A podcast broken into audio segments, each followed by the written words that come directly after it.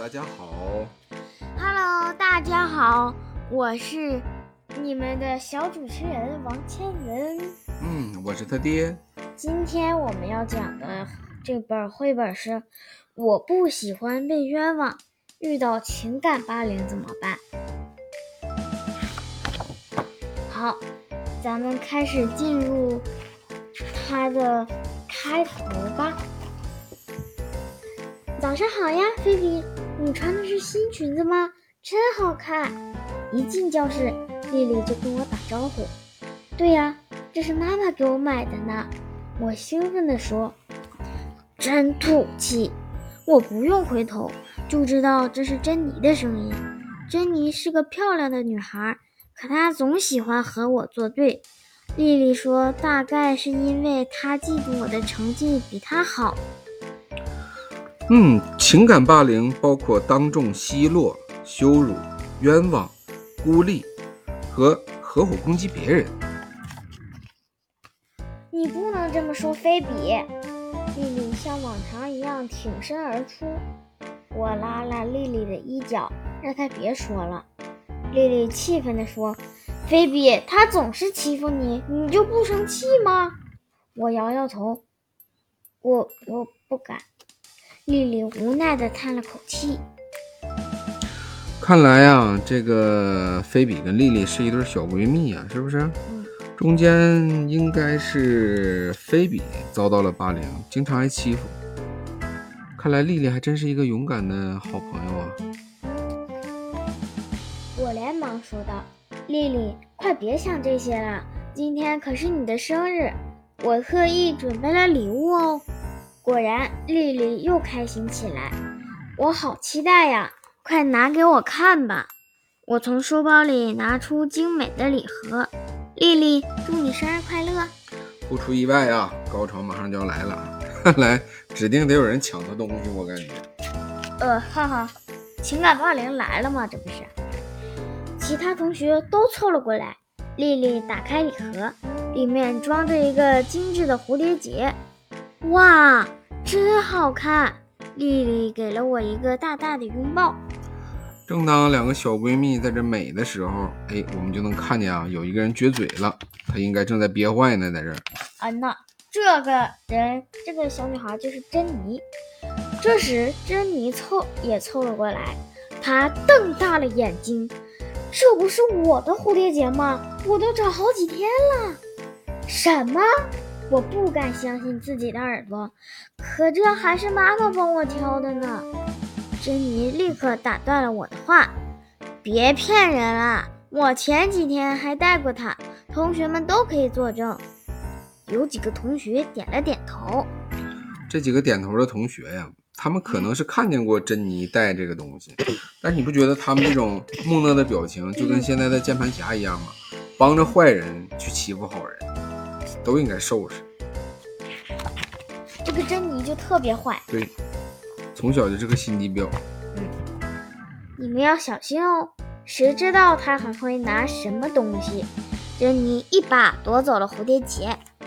丽丽连忙安慰我说：“菲比，别着急，我相信你。”可我脑袋里一片空白，什么也听不进去。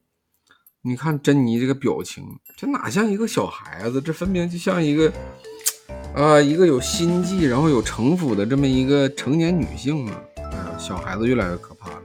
你身边有这样的人吗？嗯，希望没有嘛。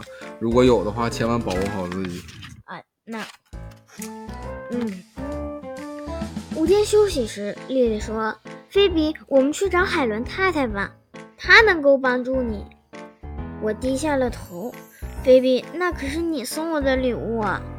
丽丽期待地看着我，可是我犹豫着。珍妮这样冤枉你，你还忍得下去吗？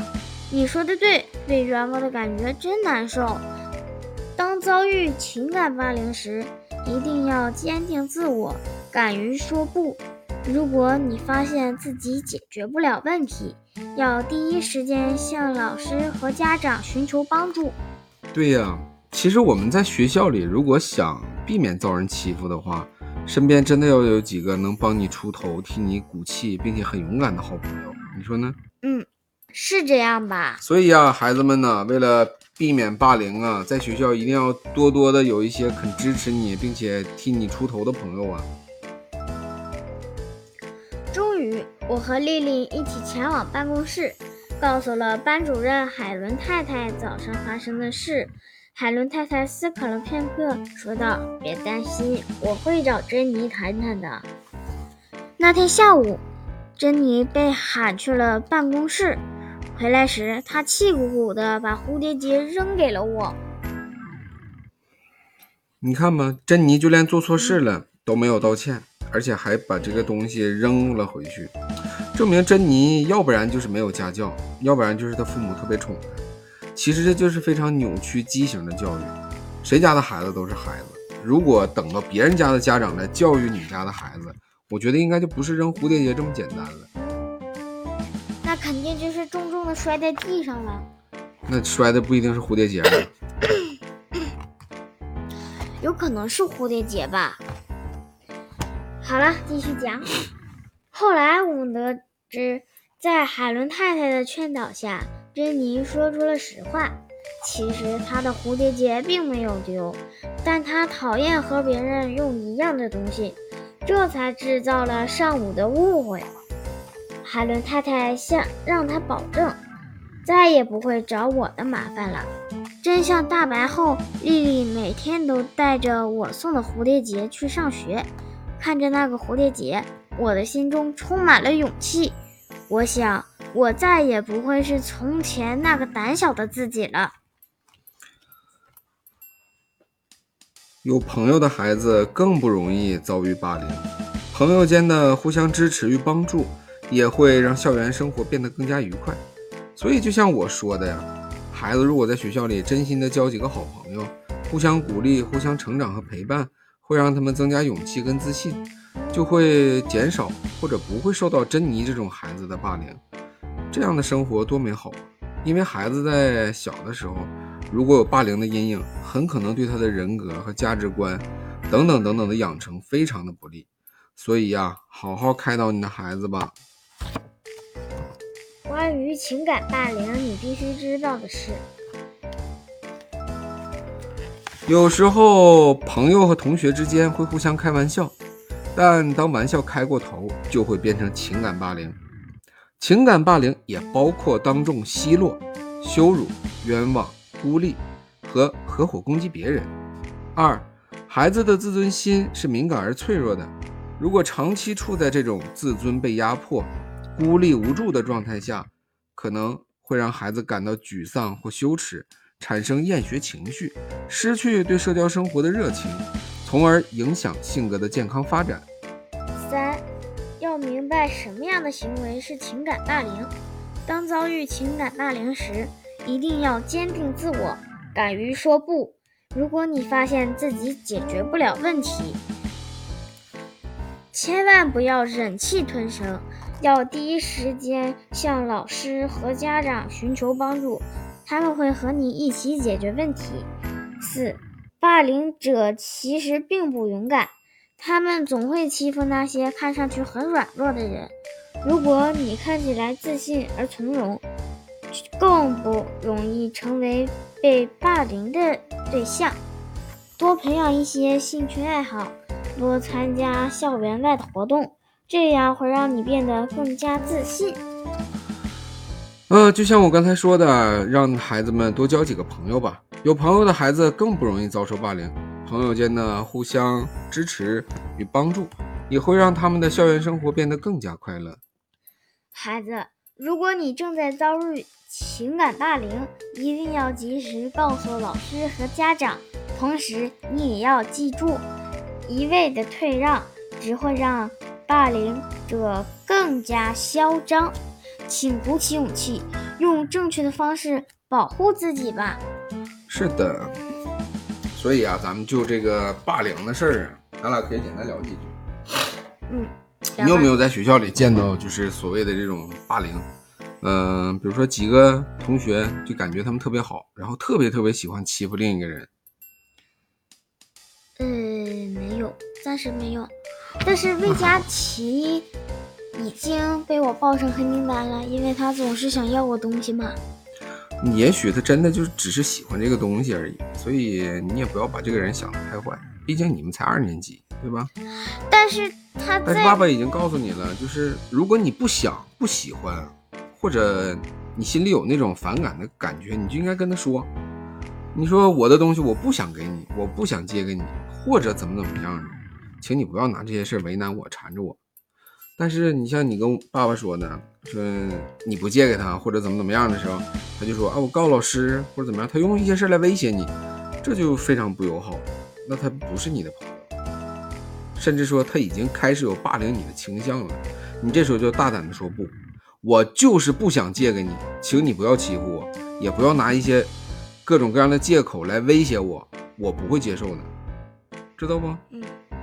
任何霸凌你的人，最开始都会试探，让你去做一些事，或者是让你把一些好玩的东西啊，或者好看的书啊借给他。同时呢，他可能会看，如果你是那种特别软弱的孩子，他会考虑到不还给你，或者是在你的手里硬抢，或者是找一些借口来威胁你。这种其实都是霸凌。哦，原来是这样啊。对，爸爸那天不跟你说了吗？说我们在上小学的时候根本没有所谓霸凌这个词儿，这是近几年才出来的一个新词儿。其实所谓的霸凌，就是有一些孩子从小就去扮演那种恶霸，欺凌弱小，这个就是霸凌的意思。哦，原来是这样啊。对呀、所以你看啊，我们应该正确的去分辨什么是霸凌，甚至说什么是霸凌的呃前期呀、或者是霸凌的苗头，就应该要学会保护自己。但是就像刚才说的，多交几个朋友，变得自信一些、开朗一些，变得优秀一些，这些霸凌者自然而然就会离你更远。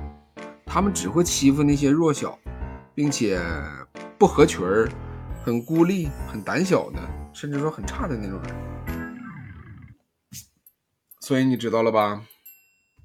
哦，那爸爸，嗯，那如果我如果如果有一天霸凌要是欺负上我了，假如我变得厉害了些，但是不是一般，不是厉害了一丁点儿的话，那我可能就会欺负霸凌了。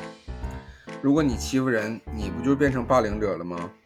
嗯哼，那原来的霸凌怎么？不就变成你去霸凌别人了吗？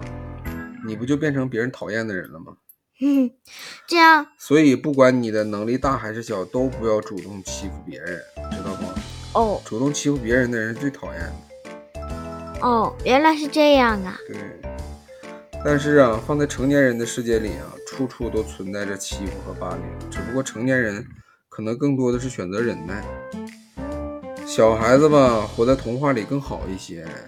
大人的世界，你们能晚知道一天就晚知道一天吧。哦，好了，那这本书我们就分享到这里了。我不喜欢被冤枉，希望所有的孩子都不会遭受到情感霸凌。那么大家再见。哎，停，还有后面的呢。哦，继续讲哈，背面还有几个字儿：教孩子辨别霸凌，远离伤害。孩子不被信任是一件很可怕的事，但更可怕的其实是孩子并不知道这是情感霸凌，不知道该如何处理，更不知道该如何求助。掌握远离情感霸凌的办法，安全有效的对情感霸凌说不。好，好嘞，那咱们这期就再见。拜拜。